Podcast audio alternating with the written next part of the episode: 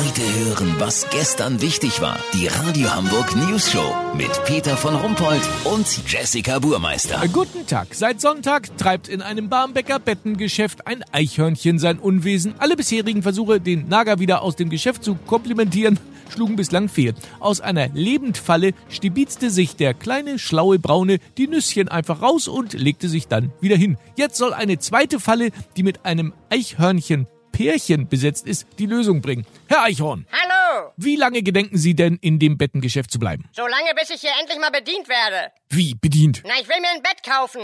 Der Winterschlaf steht an, da brauche ich was Gutes. Wo man auch nach drei Monaten keine Rückenschmerzen kriegt. Aber meinen Sie, hier kommt mal einer von den Herrschaften und fragt, was Sie für mich tun können? Das ist Diskriminierung pur. Ach so, ich, ich glaube, die dachten, Sie seien da versehentlich reingeflutscht. Ich bin doch nicht blind, steht doch groß dran. Entdecken Sie in Ruhe unsere Auswahl an Betten. Naja, die gehen halt nicht davon aus, dass Eichhörnchen, also ich weiß ja auch nicht, ob Sie, können Sie denn überhaupt, Zahlen?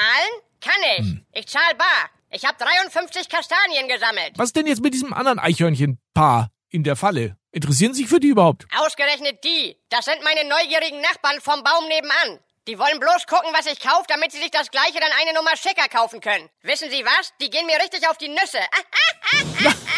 Ist klar, dann weiterhin, äh, gute Nacht. Äh, Kurznachrichten mit Jessica Buchmeister.